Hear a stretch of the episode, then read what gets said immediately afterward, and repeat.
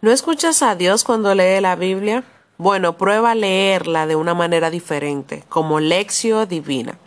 Lectura divina o lección divina es una forma de leer las escrituras con el objetivo específico de escuchar la voz de Dios de una manera personal.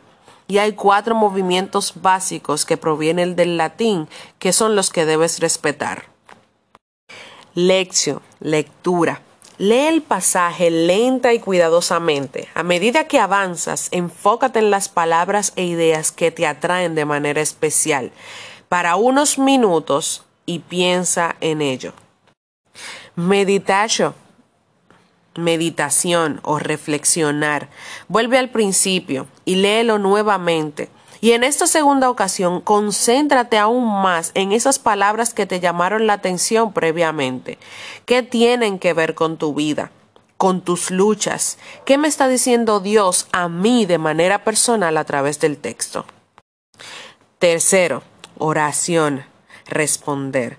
Habla con Dios sobre lo que estás escuchando. Cuéntale tus luchas, cuéntale lo que no entiendas, cuéntale y pregúntale en oración.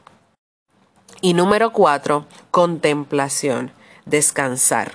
Haz una pausa. Antes de volver a tu ajetreada vida, detente y expresa lo que hay en tu corazón. Asombro, alegría, esperanza, gratitud, tristeza. Toma un momento para reflexionar en lo que ya has aprendido.